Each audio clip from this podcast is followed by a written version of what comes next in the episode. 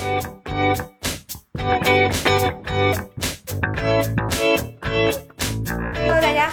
欢迎回到 Figure Weekly Chat，我是维雅，我是橘子，让我们与自己与食物更好的相处。嗯。现在是五十六周，是的。我也不知道为什么大家想让听听我们谈谈这个学英语的，，对，昨昨天晚上，因为我们俩实在是也江郎才尽了，就我昨天晚上在直播的时候咱不，配当江郎，人家江郎有过才，咱俩有过才吗？对我说，我这辈子所有的观点已经都输出了，我这辈子从小到大多大点鸡毛蒜皮的小事儿都给你们输出了。我说你们就说说你们还想听什么，然后他们就说，那你们说说你们俩怎么学英语的吧，而且好几个人问，就是。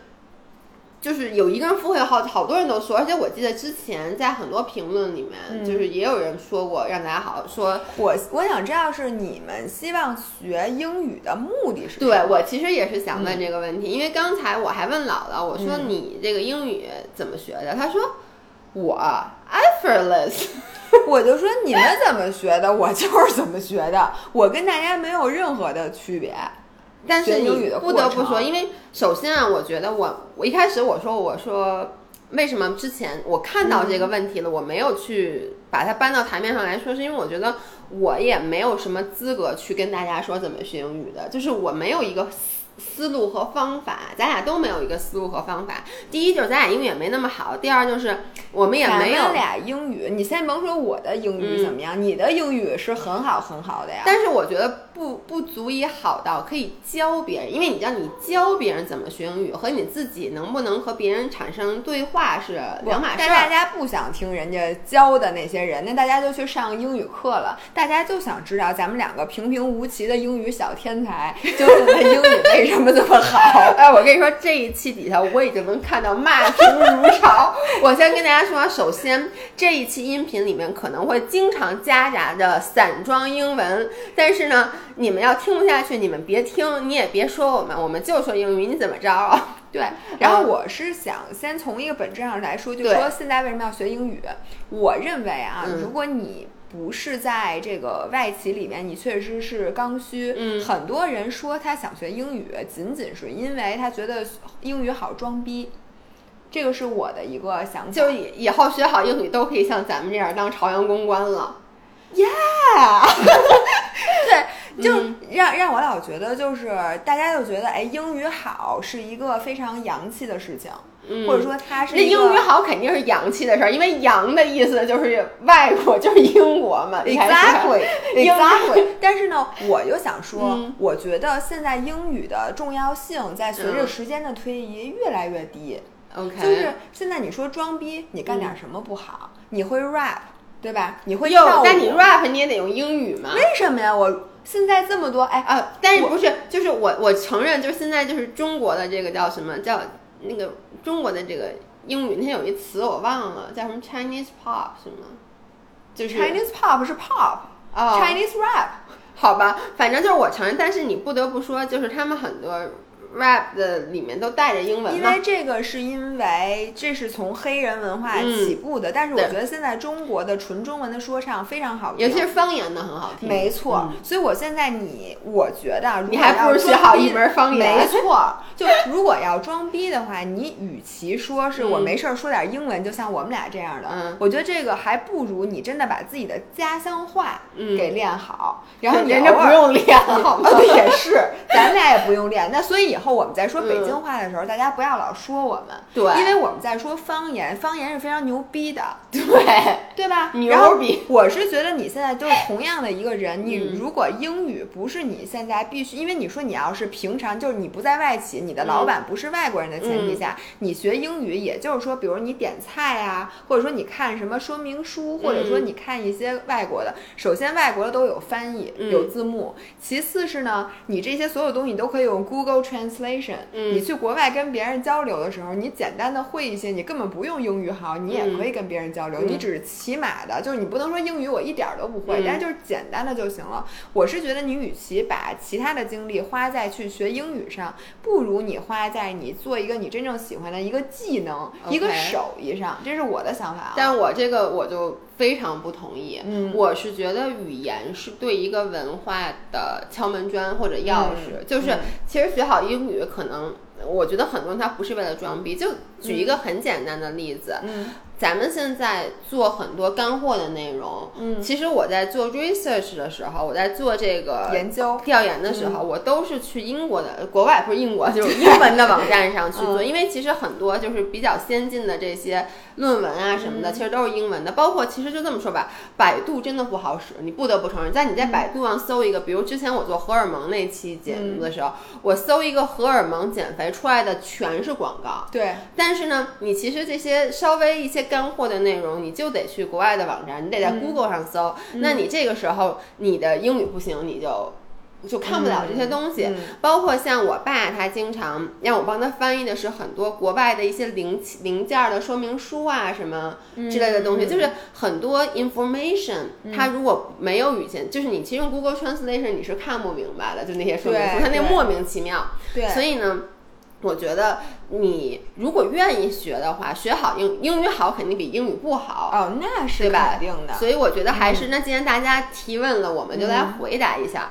我先说一下我们两个的背景，我是在高中的时候出国了，所以我觉得我英语比一般人好是应该的。嗯。但是呢，姥姥很多人就不知道，以为姥姥也出国留学，其实她没有，嗯。她的英语嗯完全是在国内练的，嗯。所以她的英语可以说是在国内学登峰造极。英语小天才。但是我刚才就问他，我说、嗯你先说说你这英语是怎么学的？他说我没学过。我是这么我这么这么讲吧，因为呃从小到大我就是按部就班，大家怎么学的我也是怎么学的，我没有对在英语上。做出任何就是额外的，你说特别特别努力。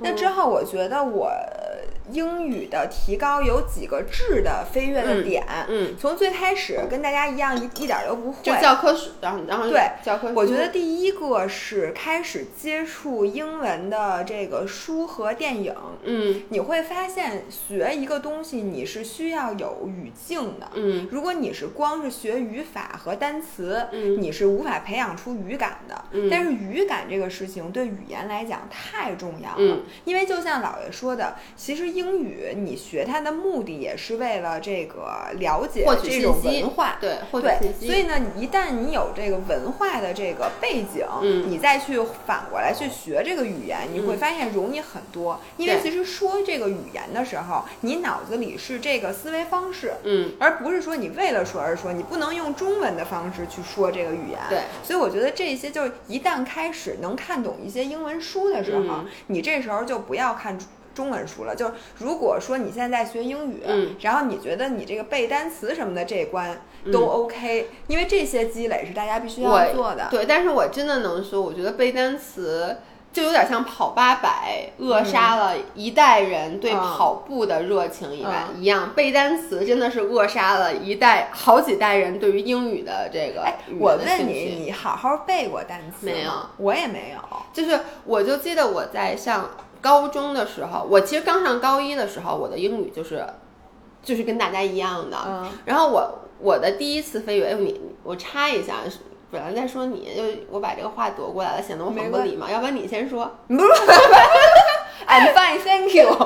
就是我想说，我第一次语言有一个飞跃，就当时不是要考雅思嘛，因为要出国、要考雅思，然后呢，我当时就是。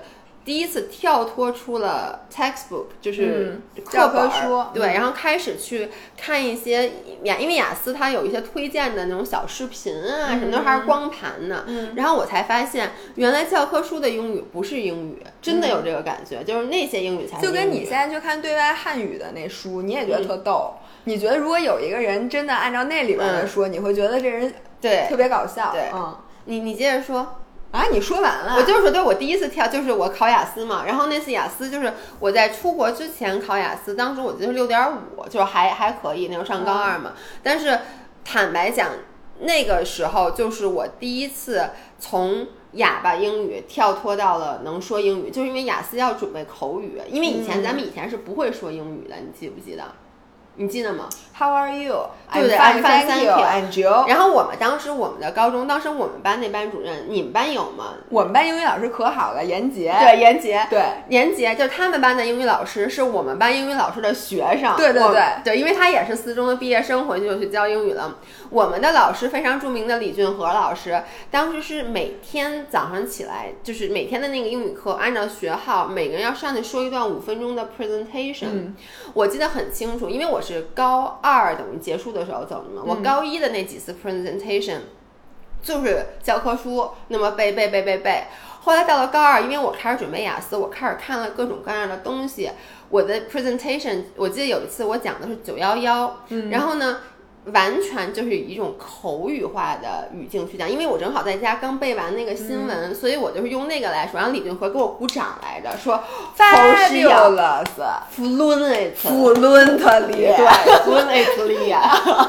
fabulous，就是那是我非常记得，就是你当时的那你们班那英语老师那发音，我简直觉得他是不是意大利人？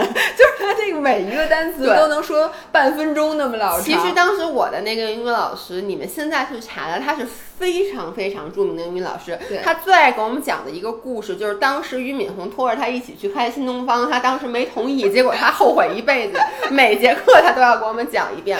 那他就是典型的当时中国说他特别会画重点。他呀，最会的事儿是讲语法，就是这种老一代非常呃传统的英语老师，就是他自己说的英语是 Chinglish，对但是呢，他会把语法给你讲得贼明白，对这就是应试英语，对，所以那次在做完 presentation 之后，他就跟我说，他第一先是说我里面有很多语法错误，但他说这个对说的行，说的行，对，这种英语呢不适合高考，嗯但是适合交流，对对对对。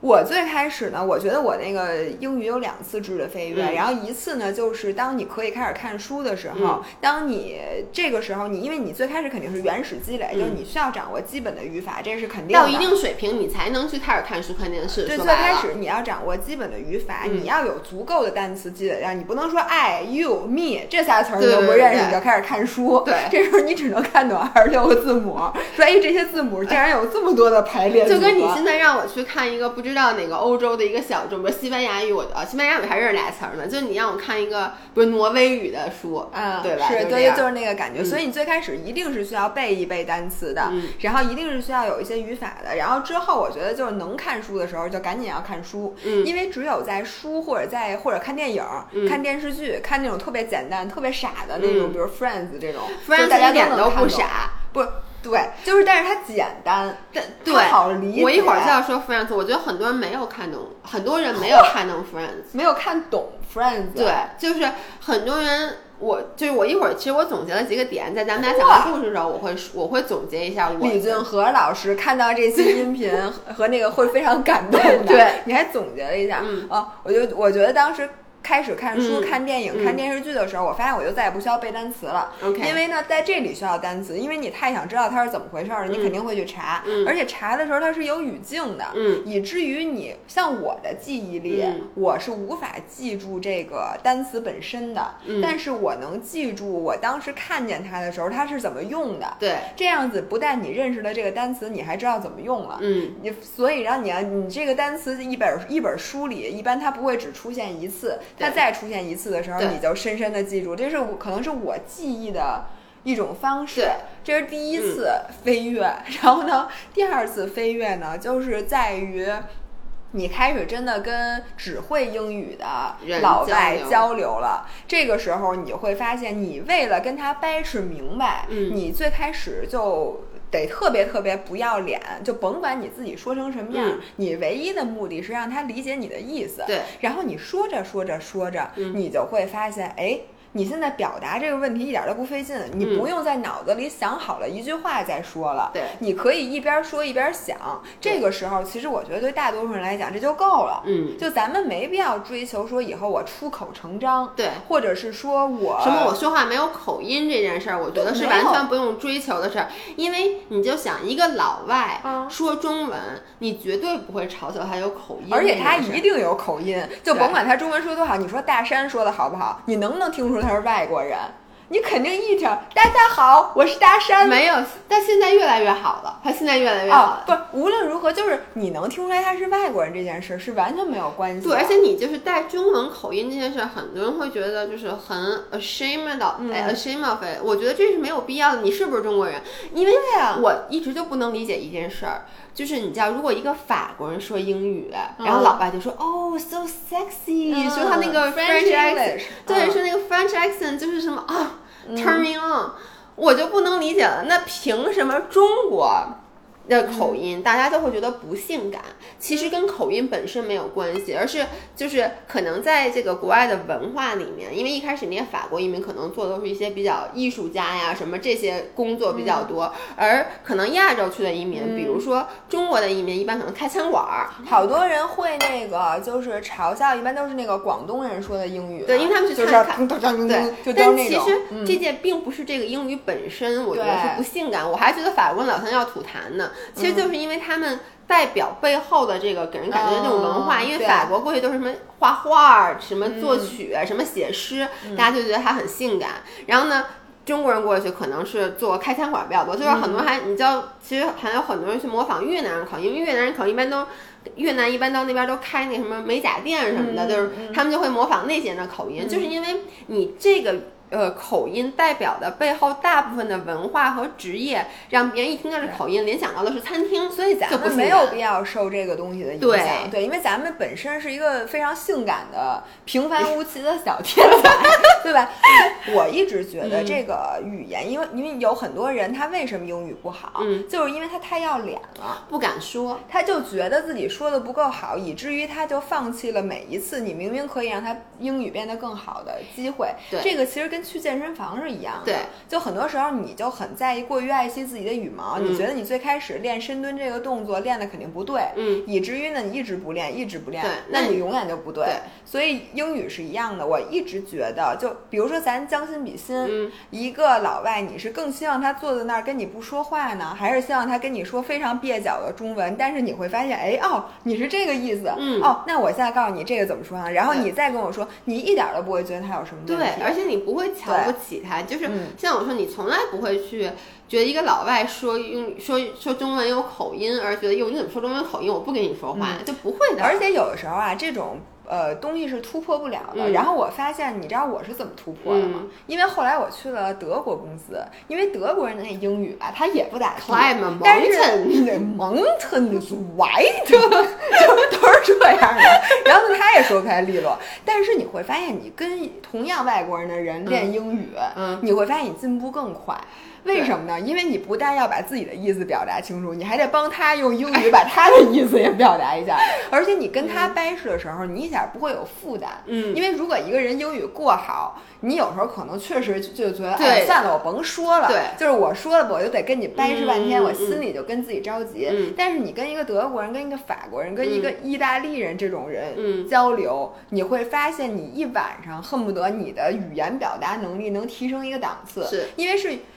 原来你可能，比如说你想说你们家洗手液该换了，没有了。嗯，这句话呢，你说你会不会说？让你给你两分钟的时间，你都能知道怎么说。嗯，但是呢，让你突然一下就说出来，您没说过这种话，你就会有时候想，或者说，哎呦，算了，别说了。嗯，但是呢，这一晚上，因为你跟他交流，你们俩有什么都有可能谈，你会把很多很多你没有说过的话的这个语境，嗯，以及这个东西，你全都说一遍。一旦你说过一遍。第二次你再说，就是你们家洗手液没了，你们家牙膏没了，你们家苹果没了，你们家这个没那个没，你就全都会了。尤其是我反而就很多人怕说错，嗯，我个人的经历反而是，我特别希望说错，就是嗯一个东西，比如说我刚开始出国跟我 homestay 说，我这个东西如果说说错了，他告诉我正确的方法，我的印象就会特别特别深，是永远不可能尤其是如果引起了误会。这个印象都太深了。当然了，希望这个误会不会给他造成什么麻烦。对，所以我我我是觉得，对于咱们这些没有那么好的条件学英语，就我们就在国内，嗯身边也没有几个外国人，那我觉得还有一个就是学英语特别好的，就是你只能就是看电影电视剧，嗯你听歌也行，听歌的时候看歌词，对然后你把那个掌握了，至少你可以掌握那里边的语句，你都可以那个角色扮演。是就比如说，你就觉得你是 Chandler，对或者你会觉得你是 Ross，对。对吧？对，这就是我其实想说的前两点。第一嗯个，我其实想说的就是大家先要明白自己为什么要学英语，就是跟健身是一样，减肥也是，你什么东西你先要弄明白你的 target 是什么，你的 goal 是什么。你说我的目的，假设说啊，嗯我是想跟老外形成无障碍交流，嗯那其实你就应该更多看 Friends 啊，就是你更多去学习口语这个。尤其是你看那电影或者电视剧，一定要是生活化的。对你不能看像打僵尸的。或者你看你全游，你里面学那话没什么用，你知道？什么您的王冠怎么样？您这跟什么兽族这个族那族的没用。但是 Friends 是最好的，对就是因为他说的话都是你平常会说的对，的。这就我说，如果你的目的是为了跟别人达成无缝交流，如果你的目的，不是像我爸，他嗯希望的是能够看懂这些学术方面的词，嗯那你就是另外一种学的方法了。因为就像我就就对，就把我语法和单词整明对，就是你看我现在就是，我觉得我说话没问题，但你我帮他翻译说明书我都很费劲，因为里面你的全是什么。不认识。对，这就跟其实你看啊，就是你拿一老外来，他的词汇量，我跟你说，我觉得也就八级，可能都嗯到不了很多了。就我经常说一个词，我的加拿大朋友是听不懂的，就是咱们当嗯时在学习、学习的时候背的生词，因为他们用不着，平时八百年用一次那个词，他们反而会用非常什么都。Oh my god, so good！不是 我现在川普，对川普 哎，的你说川普的词汇量大还是你词汇量大？我觉得我觉得我词汇量大。对，所以就说你其实就是你先要弄明白自己的目的。第二个呢，就是也是我们刚才说的，你要给自己营造一个语言环境。嗯，那呃如果说你不能出国，你在国内，这个语言环境是怎么找一外教，找一女朋友、男朋友，对，这是最容易，这是对，最这最好的，还不花钱。对，但是呢，此外之外，其实语言环境就是自己可以给自己去创造。嗯。比如像刚才姥姥说的，你就看一些国外的电影，然后呢，听一些国外的 podcast，嗯而且这你不能说听一看一个电影，对，你得每天把自己浸泡在这里。其实你就把自己的习惯改成，比如说你肯定每个人都看电影嘛，你就把你看电影的习惯改成看英语电影，不要看《亲爱的罗伯特先生》这种译制片儿。对，看看英语电影。然后呢，比如说像我爸，就是我举个例子，或者说你的目的是为了学术性的，那你就多去看这些英文的学术的东西。就比如说像我们俩刚开始。就是在做这个 research 的时候，我也有很多词看不懂，因为专业的词嘛。但你，我跟你说，啊，专业词汇就仨，多了五个，再多了十个，打住了。其实咱这专业也真不咋地，我真的 一共就十个。就是你就发现，比如说我第一次看一篇那个 paper 的时候，我发现里面这三个词不认识，然后呢，你查完了以后，你会发现你在只要是这个领域方面的所有的东西，基本上跳脱不出这几个词儿，。哎你发现了吗？要不是有人说说学什么都是一样的，就是你如果在学这个学得好，你学其他的学的一定不会差。嗯。最后发现你甭管是学英语这种看似跟学数学、嗯。学别的或者跟健身不一样，嗯。其实殊途同归。其实就是你考验的是在最开始，你说让你突然一下看英文 paper，、嗯。谁都看不懂，对。那专业词汇谁都不认识。嗯。这时候就比看谁能忍受这种不认识的这个初始阶段，对。然后坚持一下，其实最后你全都能看懂。，对这就是学英语跟学别的，我觉得没区别这方面。对，对而且很多人会问我一个问题，经常会有人问我说你在看英文的书或者电影的时候，如果出现生词，你查不查？嗯，我我是我个人是这么做的，我。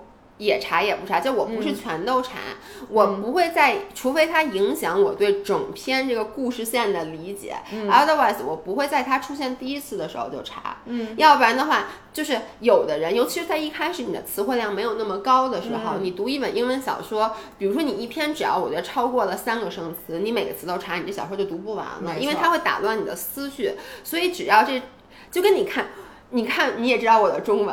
后来 turn out 好多中文我都看错了，我都理解错了，词我可能都读倒了，但这并不妨碍我看了那么多本中文小说，对不对？对，你知道吗？这期节目应该请我妈来录。作为一名比较文学的这个语言学家，嗯我觉得她比大家专业。但是你刚才说这就是精读和泛读。对因为所学英语分两种，一种精读，精读的时候你的目的是为是什么？是理解这个不同的句式，你要把这个所以就是。对于能不能这么理解？对于一个普通人来讲，you never 精读任何东西，你精读它谁说干嘛？不是？你如果最开始没有精读的话，你嗯连这句子这个到，就是你可能都把这句子看反了这意思。比如他说 if。呃，I were 什么什么什么，然后我怎么样？这人家这是一个假设句，嗯你如果不明白的话，那你泛读多少你也不明白，你明白吗？嗯嗯所以最开始是需要精读的，但是呢，在精读那就这么解释吧，嗯精读其实更多发生在课堂上，对吗？或者发生在你最开始的这个阶段。对，反正啊我的感觉，因为问咱们的人一般都已经有有一定如果你的语嗯法是 OK，、就那些简单的句子，比如说句式你得能倒装，比如说，我觉得虚拟的这个、嗯就是它叫什么呀？我我有点不记得，反正这种虚拟就是明明你不是这样的，但是他说如果我是这样的话，我会怎么怎么怎么样？对，或者比如说那种双重否定、双重肯定，哎就类似于对基本的句式，你其实需要对对对了解。。然后在泛读的时候呢，我觉得分词儿，比如说我我我打开一个小说，第一句话是 I'm a 什么什么什么。然后呢，这个词你不 认识的时候，我一般就会去查 我一般就把这本书合上，我翻一本儿。因为这说明，就它第一句话肯定是 define 这个全篇。嗯嗯比如说我，他第一句话是我是个 detective，、嗯我说侦探。你这词儿没看懂，你都不知道这是一侦探小说。你再往下看，你可能觉得这是爱情小说吧？你就开始猜。所以这个词我一般会去查的。但是比如说我看那个《耶路撒冷》那本书，《耶路撒冷三千年》，我非常呃自视甚高的买了一本英文版。嗯，我打开书你跟我讲过，第一第一呃前三行只认识所有的这个意思啊、二啊、爱呀、和所有的助词，所有的名词基本全部认识。别把它合上了，对吧？我就认识耶路撒冷这个词儿，我还不太会念、Jerusalem 是吗？对。呃反正对对对，也看的不太明白。然后除了 Jerusalem 以外，其他词儿全不认识，什么菲泰、腓尼基什么就不是就都不认识。这个时候呢，你有两个选择。嗯第一个选择呢，你先去看一下那个中文对照的，因为它最后在那个书的后面，有的时候、或者它有的时候会有中文对照，就这是 keyword，、它都给你写上了，然后你还可以继续去看，嗯或者像我一样果断的去买一本中文的。嗯然后我现在你知道后来我是怎么看的吗？看我先看了一遍中文版，我就知道这些词中文里面是什么。这时候你再看英文，你会发现进步神速。我小时候也是这样这么做的，是吧就是我在小时候学英语的时候，我以前买那个书，就比如说我那本《稻田里的守望者》，我以前买的时候，它是那本那本书是专门为了学英语的，它是嗯，麦田首先啊，呃麦田好吗？麦田里的守望者跟稻田是不一样的。稻田和麦田不一样。稻田里种的是水稻，麦田里种的是麦。哎，就跟昨天，昨天他们那个跟我说，我一直管那个橙子快跑那个牌子叫嗯橘子快跑，我昨天他后来好多人 说是橙子是橙子，后来我就说这没有区别，还有人给我，然后有人在直接大家橙子和橘子有什么区别？给我发了橙子、橘子和那个呃芦柑这三个的区别是什么？哦，就是那种。Anyway，但我想说那本书其实它就是嗯中间儿前半本儿嗯中文，后半本儿英文，所以你就是它哦目的就是让你先看完中文，再去看英文，这样子就会像你说的，就是很多东西，因为你脑子里那个画面已经形成了，所以嗯你在看读句子的时候就是水到渠成的感觉。哎，我怎么说的这么水到？水 到渠成的水稻，我知道和稻田里的，我知道。我觉得呀，如果大家的中文不够好的话，请你们先把自己的中文改善一下。我中文很好然后咱们再提英格历史这件事儿。你让我接着说，让我接着说啊，就是看生词，其实就是说。除非这个词它会很干扰到我，嗯如果它是你能看到这，如果因为你其实能猜到这是一个情感性的词，那你就不用不用看了，因为基本上你通过那个语境，你就知道他该高兴了，该伤心了，该愤怒了。你高不高兴，我不知道吗？对，是不是？所以就这种词，我一般不会去查，而且反而你会发现有一个，比如情感性的词，它在同样的这种你觉得这个情景下出现了三次，你大概你就知道这个词就是用来形容这个我我一般的在查之前，我都会先猜，嗯。就是比如我这词看见三次了，我实在受不了了，因为要不然我就看不懂。我要查之前，我先会猜这是什么意思，这个会加深你的印象。因为无论你猜猜对了，你这肯定忘不了了。如果你猜错了，你也会记得你之前以为它是什么意思。然后你把你以以为的那个意思也查一下，看怎么说。对，反正然后如果是名词的话呢，就像我也像你说的，就是我看它是不是一个关键性的词。如果我觉得看这个词，它就说我是一个什么，或者这是一什么东西，然后你你。完全就猜不出来，那你就查一下。而且我在查的时候，因为我现在都用 iPad 看嘛，我上面直接翻译都是英文的翻译，就是不要用中文。停了，就是不要用中文的词典去查，就是这样子的意义。我觉得，如果你就跟你中文，比如一个词你不知道，像我之前不不知道好多事儿，比如说我不知道这个东西香不香是什么意思。然后呢？你什么时候不知道？像你们老问，你就是 the definition of 香不香？你说了算。因为你看现在像好多的网络用语这些词，我其实就是不知道什么意思的。那我去查，你比如你在百度上搜香不香什么意思，它肯定不是一个。就是直接的翻译，他会一般说这个词起源于什么，是因为哪个故事。然后我以为你要告诉大家的是，你看我查中文词，我都是用中文字典，我肯定不用英文字。我是想多新鲜，我就想说，他其实就说你发现没有，你其实对一个中文词不知道什么意思的时候，你查它都是给你解释，他给你解释，对，然后带例句的，例句非常重要。对，这就是为什么你其实，在看英文的时候。大部分情况下，我真的鼓励大家去用英文的字典去查，因为它同样会给你解释。比如说你不知道这个一个词，比如说你不知道什么 excellent 是什么意思。然后呢，你去查那个字典，它肯定说 excellent 是一个什么一个 state of 什么什么，就是特别特别好，very very good。对，他肯定会说，就是说这个比 good 的 level 还要高，什么等等等等。你心里对 x，因为你先让你直接翻 excellent 的中文，你其实想不出来这是什么意思，对吗？你先立刻问你 excellent 中文是什么？精彩、绝伦、精彩绝伦、出色。对，可能是出色，就出色。其实出色就是比就比好还好嘛。就出了色了嘛，所以其实出色了，出色。所以我的意思就是说，你其实对这个的记忆会是一个理解上的记忆，而不是直接的中英文的这种翻译的记忆。对，这个我同意。嗯，其实只要你不想自己变成真正的朝阳公关，就是什么时候都能蹦词儿。嗯，就因为英文它不同的这个词，就比如说都是好的意思，但是呢，有的人就是有的词只能用在这种句式上，有词只能用在那种句式上，所以你。不光要知道这词什么意思，你还要知道什么时候用哪个词儿。对，所以这个就引出了我的下一个建议小 tip，就是因为当你。经常用英文去搜索，就是或者去查这些生词，包括你经常看这些英文的书或者电视的时候，你接下来需要做的就是用英语去思考。嗯，就是你在想事儿的时候，我当然不是说你这一天到晚任何事儿你都用英语去想，但比如说，比如我在看这本书的时候，你看书、看电影、听歌，你都是有感想的。嗯，你的感想就用英语去感想。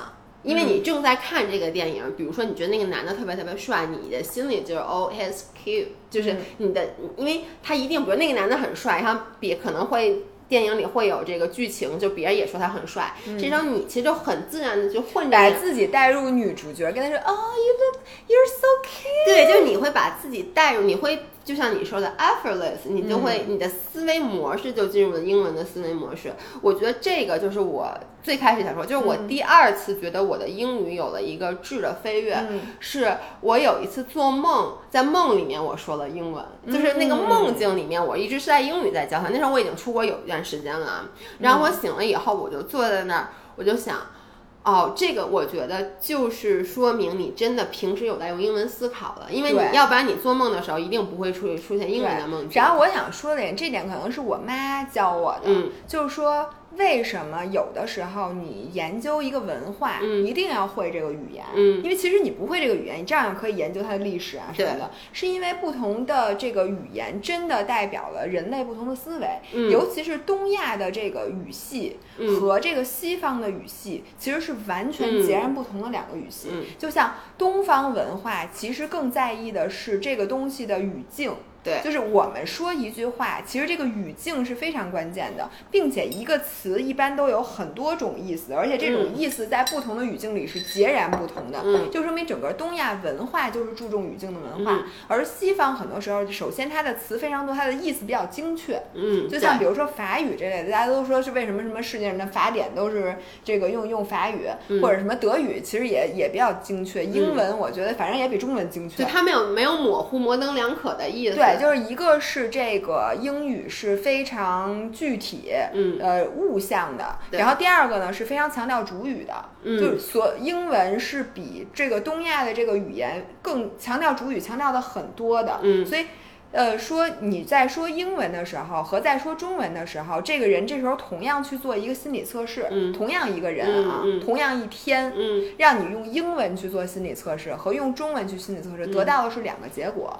，OK，这不不是说你用英文做的时候你没看懂那个测试你答嗯错了，是因为你完全是两个人。所以像你说那点，我非常同意。就你在外企的时候说英文和说中文，你可能今天干的这个事儿，你的思路都是不一样的。对，是的，对吧？对所以就是说，为什么他们就说我我在这里面想说一个，我开始跟大家说，我觉得学英语是被高估了的一种技能。嗯但是我觉得，如果你是一个小朋友，嗯。我觉得掌握多种语言，尤其是像这种不同语系里的语言，是让你塑造你头脑格局的。对，他说那个就是我之前看过，我不记得哪本书里写了，就说如果你接触外语接触太晚，嗯。就是你比如说你到二三十岁再学英语，嗯。那么你无法在头脑里形成两个截然不同的思维，你可能能形成一部分，或者说你在做某些决定的时候，如果你脑子里是这个情景，你可能会这是一个配合的人格，但是它不是主人格。OK 但如果在你很小的时候，嗯你是双语或者多语，嗯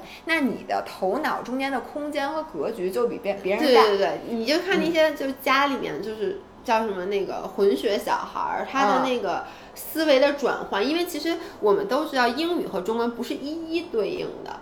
就是做翻译的时候，其实最怕的是你只是逐字逐句的去翻译，就是你知道有对时候看那一本儿，你就是翻译的什么玩意儿。但我跟你说，你在看他翻译的没毛病，嗯但他没有去把它重新的格局性的进行去组对重重组。就像你说的，比如说这个英语，它一本小说，它可能更加强调主语，但你把它翻译成嗯中文的话，你其实是不是你把这个句子意思翻译过完就完了？你要把故事其实重新讲一遍。这时候我妈一定在频频的点头，因为齐老师一定在听我们的音频，并且你知道吗？我妈特别神奇，嗯我妈干了一件什么让我觉得很惊讶的事情，就是我妈翻译的是把王维的诗。嗯翻译成了阿拉伯语，嗯并且把阿拉伯著名的那些诗人，比如说纪伯伦的诗，嗯翻译成中文，它仍然是一首诗。嗯而且中文的诗翻译过来，我妈仍然是一首诗。对而且你说中国，比如我们唐朝、宋朝、这个时候，我们的那些文人的意境，嗯，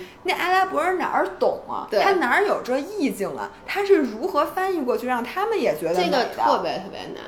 就是你都别说了，我记得原来我在那个上班的时候，我不是做那个 PPT 嘛？嗯就你经常要做中文和英语双版的，因为是外企，你要给老，嗯你就发现。很难去，就是就别说这个逐字啊，我就连故事线，比如说我中文写下来很顺的故事线，如果我用英文，这是准备同样一版英文的，你都会觉得故事线是卡壳儿的，就是它的逻辑都没有那么像。更何况很多时候就是因为你知道，有的人那个翻译就是逐字逐句的翻译，老外都看不懂你这 PPT 什么意思，对没错感觉对吧所以其实你的 PPT 你在翻译的时候，你整个故事要重新去把它讲一遍。然后你知道吗？就我有一个就是那阿姨谢阿姨，嗯谢阿姨经常说的一句名言是：嗯如果你在外企工作，第一你要说英文，第二你要吃沙拉。所以他这意思就是，他不是说你真的就是每天只能吃沙拉嗯，他的意思是你如果想真的就是融入融入这里面，那你就真的两两点，一个要说这种语言，嗯。第二个是 you are what you eat。对。其实他就说你吃沙拉才能，就是你吃这种东西，其实很多时候它代代表了你的生活态度。没错，嗯没错，我觉得这个真的是挺重要的。对，然后我接下来要说，就用英文思考。接下来我要说的就是，如果你真的想跟老外无障碍交流，嗯你就是要懂得他们的，就像你刚才说的，就是格局。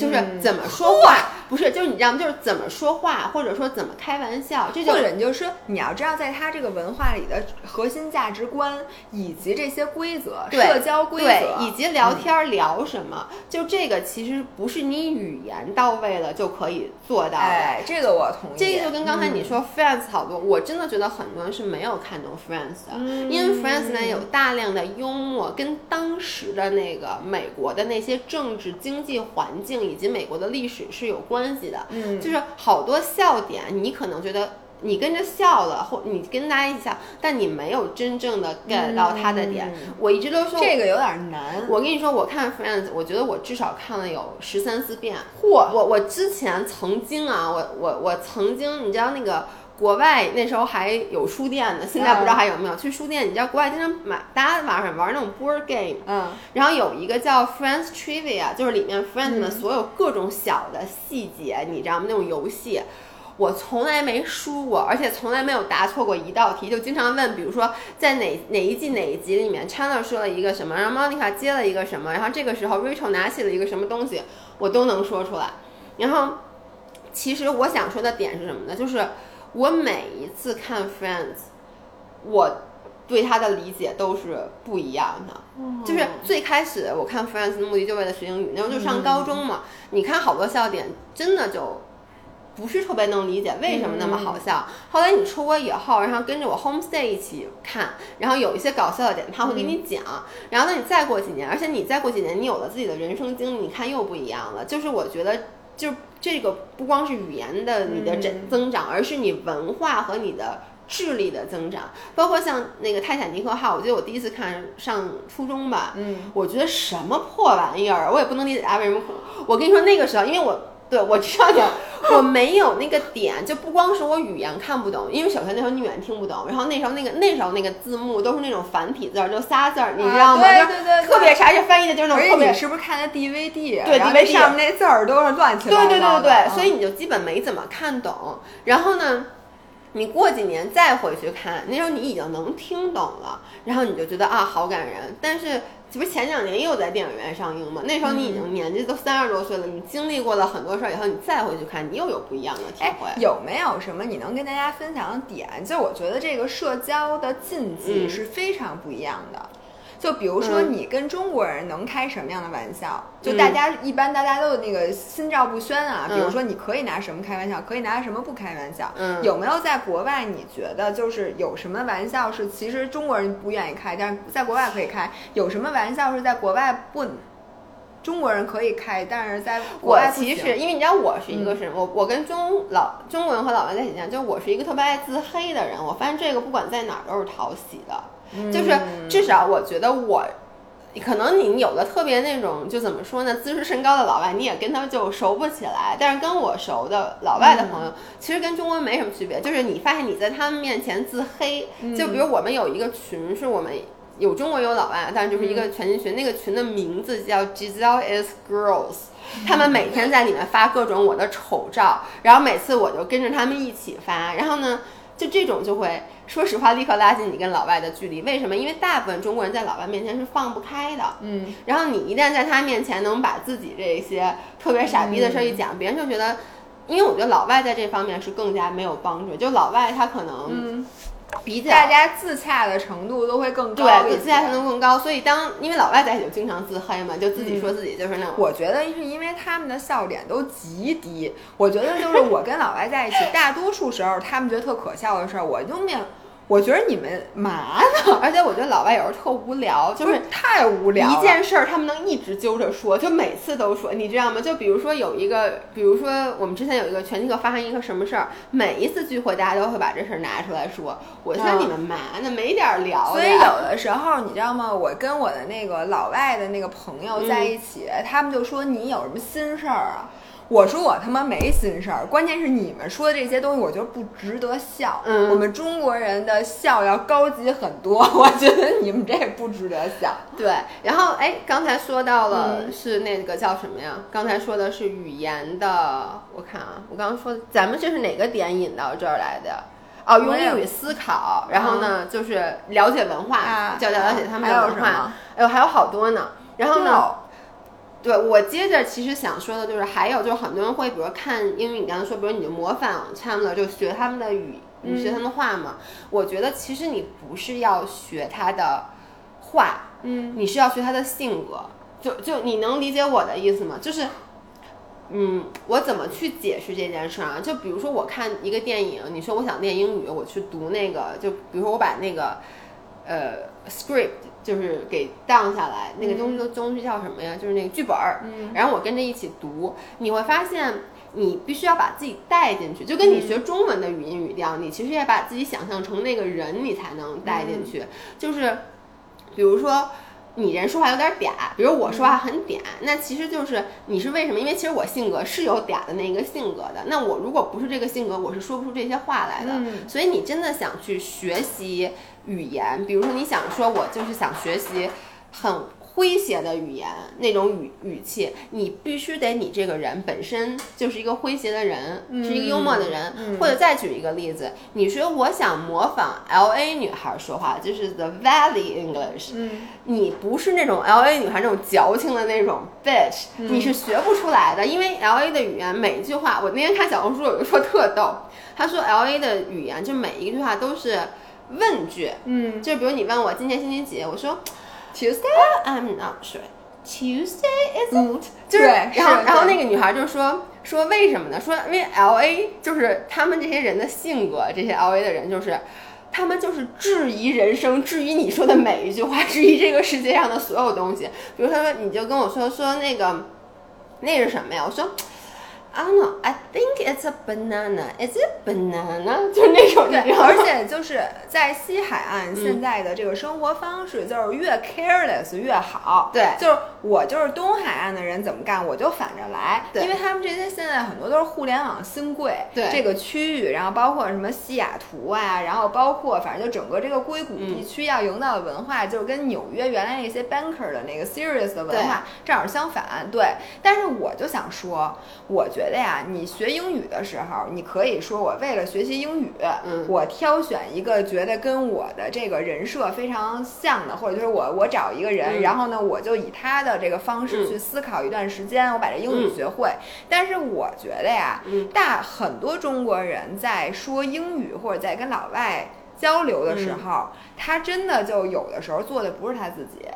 就是嗯因为你只可能你学习的最开始这样，你带入了一个但是我你我我也会，我我会的，嗯但是就是其实这个不是说你不是自己，而是就是你刚才说的，你你在说不同语言的时候，你的人格就是会发生一个但是。我还是觉得，就是最这个语言它是一个工具，它你不能被这个语言给带跑。就是你嗯明明不是有的时候你不是这样，你为了呃这个迎合大家也好，你为了做幽默也好，你就其实有的时候你在说英语的时候，你会去演演出另外一但你你出戏。觉不觉得，其实你跟不同的人交流，就不不光是中，就是什么，就你就这么说吧，嗯我跟台湾人在一起的时候，我就相当客气。我我真的是，就我不是说英文，就我跟一个是我跟他们在一起说话说多了，我真的会被他们带偏，你知道吗？嗯就是你好多人，就我们当时出国就老说哪个留学生什么说话有台湾有个口音，特别瞧不起他。但是我跟你说，我就是属于，比如这一帮子都台湾人，嗯像我们滑雪。你就会慢慢的，有时候不小心蹦出一句自己在那儿抽自己大嘴巴那种特嗲的话，要不然就是我跟他们在一起，我就不会特别特别裸，因为嗯尤其那些女生，她本身就那种啊，你要不要这样做什么什么，你这样冷不冷？就是她们很冷，嗯你就会变成一个这样。然后呢，我现在滑水是一帮东北人，然后那天老拉着我说冬天去北大湖滑雪，我有时候说话就是我现在说话就是晒太阳是吗？哎，晒太阳去，晒太阳，晒太阳。晒太阳，就是他们那个有一些那种嗯长春口音，我就被他但是我觉。得我可能二十多岁的嗯时候，也会在某一个场合，可能就是出演一个觉得在那会儿会比较受欢迎的嗯人，然后呢，再跟这些人在一起，我也嗯会说什么跟台妹在一起说话就有点。其实是不自觉的，呃，就是被带但是我。现在呢，就是我尽可能的去当一颗恒星。嗯，就我觉得呀，在这个社交当中，效率最高，并且对自己最有利的，就是你永远都让别人去迎合你。做自己。就是有的时候你会发现，如果你跟一个老外相处，你们俩效率最高的沟通方式就是谁也别演，就是我做我的事儿，嗯你做你的事儿。你会发现，其实因为人类的感情百分之九十九是共通的，你不要让这个语言去限制你们真正的交流。其实这个这是重要对，这个就是我下一个想说。其实我觉得咱们这个是不矛盾的。我想说，为什么去模仿语性格？其实我觉得这是为了去帮助你的语言去更加进步。嗯，然后呢，就给就其实这就是语境，其也不是装，我真的就觉得我这两天真的就变成了一个东北人。我就整个人那个气势，说话那个没毛病，没毛病。任何一种中国的方言也是一种思维方式。对，嗯是的。但是我一回到家，我又我一个礼拜不见他们，你就又没有那个感觉了。再一见他们一桌子东北人一说话，你又变成那样了。就变成豪情万丈对，就很跟他们俩就变得很豪，就跟我之前跟台湾朋友一起去划水那个截然不同。然后呢，我其实想说接下来一个学英语的点，我觉得就是。像你说的，语言只是工具，语言是次要的。你最重要的是你肚子里得有货，就是你的语言是为了把你的思想给 deliver 出去，就把你的思想传达给别人。如果你的思想是空的，那这个时候即使你的语言再好，它也是一个无效的工具。就是你刚刚说，也包括我刚刚说，就是我就觉得像那些老外，后来我也为什么不爱跟他们玩嘛？我就觉得他们的思他们没有思想，你能理解？他们每次他们就聊那么点儿事儿。就是那天我还跟我另外一个朋友就说，比如说我们之前打拳击是一般老外一帮老外，有那么一两个中国人，然后我们玩的很好很好，但是呢，我其实就跟他们就没法儿总见面。因为你觉得你跟他们，他们每次见面就聊那点儿事儿，他们不会再聊别的。嗯但是有的人呢，你跟他慢慢的聊，比如我以前那个同事，就我特别好的德国同事安娜，就是你跟他一开始的同事，他是德国人，你是中国人，慢慢的你们会发现，哎，你们在爱好什么其他的东西，你们能有更深层的层层次的交流，比如你们对你们的感情观，就跟咱俩现在这样聊天，嗯嗯不管这个时候，其实说白了，你的语言不用特别好，你的语言可以是非常零散装的。的英语，但是只要你能把你的内心的想法、你的三观比较准确的表达出来，这个老这个人也是个老外，他他 get 到你的三观跟他是对的时候，你们俩很快就会成为好朋友。对，这就是为什么你看很多人就是跟老外就是在运动当中，对就是你不用英语特别好，你只要能说明白，但是你们俩在运动当中共同语言那么那么多，他就会成为他会觉得你是一个有意思的人，因为嗯有好多人就是为了跟老老外交朋友去学英语，我觉得没有必要。你就说那那么多说英语的人呢，也没有互相都成为朋友，就是成为朋友的点，语言是次要。当然你一句话不会说有点困难啊，但是真正的点其实就是你能你有没有思想，你的思想跟他是不是契合的。如果这个是有的话，就是你就再把它表达出来就很容易了。对，所以我觉得给大家一个这个建议，因为很多人你说咱们这岁数，嗯你说让咱们想学英语，尤其是练口语，嗯你说你请一外教是不是有点傻？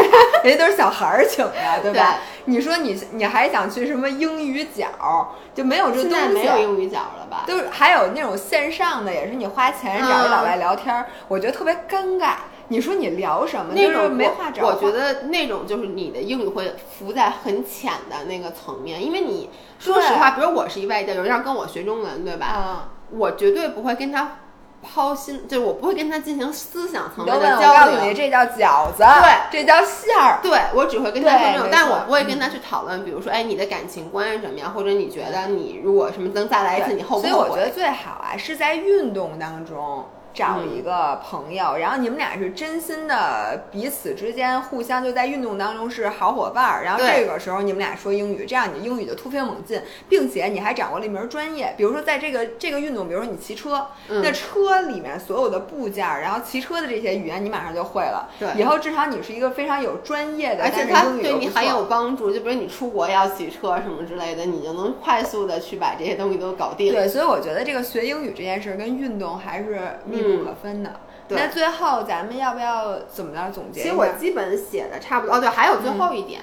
就是还有就是，很多人说，嗯，我也不喜欢看电影儿，我也不喜欢看书，但是我就其实跟你刚才说的有点像，就是你总能找到跟你兴趣有关的东西，就是比如说我喜欢看视频、看播客。对，比如我喜欢打柔术，那么你想获得关于柔术更多的知识，你就去用去查一些英文的。就你看，就就张涵英语那么那么差，但是关于篮球的英语他就比我强，嗯那些术语他都知道，因为他就那么喜欢，他听不懂，他每天也在家看大量的 YouTube。这个就跟玩儿那个日本游戏，你看这嗯小孩儿都会说日语，都日语都都挺好的，就是因为你玩儿游戏你不会的，你都全部必必须得整明白。是的，要不然的话你没法玩儿。对那大家去玩一个英文的游戏，是不是这个？但是学的都是稀奇古怪的，就跟有些人那个英文说我就喜欢哈利波特，我把哈利波特那一系列英文都看了，你会发现那里面那些词，什么魁地奇，什么对，乱七八糟都用不上。但其实你要能把哈利波特都给弄很熟，你的英语也绝绝对是非常以后你跟那个所有老外第一见面见的那个，你看哈利波特吗我说的是 Harry Potter English 高不高级？你们会不会？来，你们考考我，我全会说。对，因为我想举这个例子，其实是我最开始学英语的时候，就是你知道我特别喜欢吃，然后那个时候我就看好多英文的食谱，啊就是它其实就是会让你对饮，因为谁不喜欢看吃的？我就跟你说，那国外就是我当时就看好多什么意大利怎么做披萨呀、什么之类的那种，包括现在我在 YouTube 上，你看我的历史记录，大部分都是在看一个就是 insider，就是它是一个带你去全世界各地看各种美食，或者他会给你帮你 rate 什么纽约必吃的五个 bagel 什么之类的。啊但是你在看这种的时候，首先你基本的这个对话的英语你是就能慢慢的就潜移默化就知道，而且你能学到很多就是那种词，你发现没有？你也是，就是很多时候你的词汇量很大，就是你知道很多吃的方面的词。啊，我觉得这个不仅仅是英语，就是我会的任何，比如说你说你会你你你说两个什么法语词儿、西班牙语词儿、意大利语词儿，我都是跟吃都是菜菜单儿上的。对，都跟吃的因为这个吃是你出去必备的这个对，然后你又有兴趣，而且这样子你又对，其实你，但是你知道你在吃任何一个东西的时候，你其实对这个文化都会多少有点了解。嗯。比如说，你对 cheese，你对因为对 cheese 很感兴趣，然后你一查，你至少比如说你一下知道了几种不同的 cheese，然后你就会知道哦，这个是这么做的，那个 cheese 那么做的，所以它这个，然后然后你顺道还知道了好多地方，因为这个 cheese 是有产产区的。然后你顺道还对很多这个形容味道的词一下就知道了。就比如说，你说一个东西，你说完，我现在有点饿。就是我就记得当时我的很多词，就是比如会有老外说，哎，你这个英文还挺 native，就是你用的这些词都是非常。啊，就是他说你的词用的非常好，就非常恰到好处。比如说你形容一个吃的这个东西味道特别 earthy，、嗯这个东西吧，我用中文无法、没有一个直接的的解释，但是就是因为我我看好多吃的视频，然后他说这个东西味道特别 earthy，然后我就然后噔噔跑过去吃了一口，发现啊、这个这味道个就叫 earthy，earthy，没错。而且我觉得，其实这个是一个很好的切入点，因为大家基本都喜欢吃，对。而且跟吃有关的这些词、这些用法是最实用的，对。并且呢，你说你跟老外见面的场景，基本上百分之五十都是在吃，对。不是在吃就是在喝，对。所以你把这方面的掌握了，然后以后咱们就只谈吃的。而且你知道，我现在就跟我的老外朋友们在一起，我都觉得我都瞧不，他们什么都没吃过，什么都不知道。就对于这些国外的这些吃的这些文化，哎你其实比他还了解。，而且你知道吗？你如果能给老外讲明白中餐，比如你们一起吃中餐，你能给他讲明白这是什么，这东西怎么做的，对让他能理解，这其实就非常实用。对因为很多老外吃东西的时候，他不知道这是什么，对然后有的时候他问完你，你没法你跟他解释。对你没法跟他解释。哎但如果你对吃整体，因为为什么好多没法解释？因为他对吃整体。不不了解，嗯。就是这个东西一样，就不是你有语言就能给他解释清楚，你得了解食物，你才能给他解释清楚。并且你要了解这个东西在国外有没有类比，对因为有很多说，比如说这个糖葫芦这东西，嗯你就跟他说，就是你们那有时候圣诞节吃那大苹果，外面也沾上糖，对把那苹果换成山楂，就叫糖葫芦，对然后他就理解了，对，就或者像像驴打滚儿这个东西，嗯你就不能跟他说这是什么 donkey roll，对，他说是什么？这里对头有驴肉是吗？对就是你要说跟他说，但是我真的找不到一种豆面儿的里边带豆沙的东西，是我能把驴打滚儿的东西跟他解释。但其实你就跟他说，因为有点像那个那个 sticky rice，就是那种很黏的那个，哦就国外 sticky 吃 sticky rice。mango sticky rice，对，你就跟泰国菜。其实就是它里面有很多黏的东西，然后呢，里面加豆沙馅儿，这我个还能我一般就跟他说，我说这是一个 sweet 的 sushi，我说这东西就是卷的 sushi。吃过吧？这外面就是米，这里头是一豆沙馅儿，就是这个这 sweet bean paste，对。然后卷在一块儿，外边撒了点 topping，撒了点这个豆面儿。豆面儿，对，就是撒了点这个 icing，对吧？什么、呃或者一个外面一个 coat，coat，一个 sugar coat，对。对吧？然后有点像 powder sugar，但它不是用 sugar 做的，是用豆子则，是吗？我都不知道驴打滚外面呃，豆面儿。豆面儿，豆面就是豆子对，呃黄豆面儿，嗯对，所以有的时候你是需要用类比的方法给他解释。你不，你给他直接讲，他是听不明白的。没错，嗯所以我觉得这个挺重要的。然后最后我想用一个问题来收尾：嗯你有没有老外问过你松花蛋这件事？你是怎么给他解释的？你忘了吗？我还问过你松花蛋这件事儿呢。就是因为你跟他说松花蛋，首先这玩意儿肯定没翻译，对吧？对你就算翻译他也听不懂，对因为这东西就不出现在他的文化里，嗯所以你有没有试图跟他解释的时候把这事儿说清楚了？因为说出来，松花蛋就拿石灰点松花蛋，首先这个事儿我都不是特别确定他是咋做的。对，就因为你你你忘了吗？我之前还问你松花蛋是不是下出来就是松花，我以我不以前以为松花蛋是松花鸭下的吗？就是松花江里面的一种松花鸭下的蛋，就是松花蛋出来就是那样，所以我自己也不是很懂。但是我看过老外挑战吃松花蛋对，对对，在那个 Food Channel 里边，嗯那个老外就说什么世界上最恶心的几种食物。他们说吃那个东西有脚味儿。啊，对对对，臭臭脚味儿，对对。但是我是非常爱吃，又又完了，对不起。但是我本人是嗯超级爱吃松花蛋的。嗯这个问题抛给大家，大家怎么给老老外解释松花？请告诉我一种说法，你先告诉我松花蛋是怎么做的？就是拿石灰点了之后，它就变成这样了。哦啊，就比如说一个蛋放在你拿石灰点它一下，它就就我具体的我知道是点，它是一个动作，它也是一种做法，但是具体是怎么，我觉得它是拿石灰把它包上来弄，就是哦，加热有点像那个叫花鸡在埋在土里面、哎是吗？对对对对对哦 OK，对。行，这解释不明白，而且我现在有点想吃松花蛋。好，咱俩就吃松花蛋。那今天的节目就到这儿，那我们下期再见，拜拜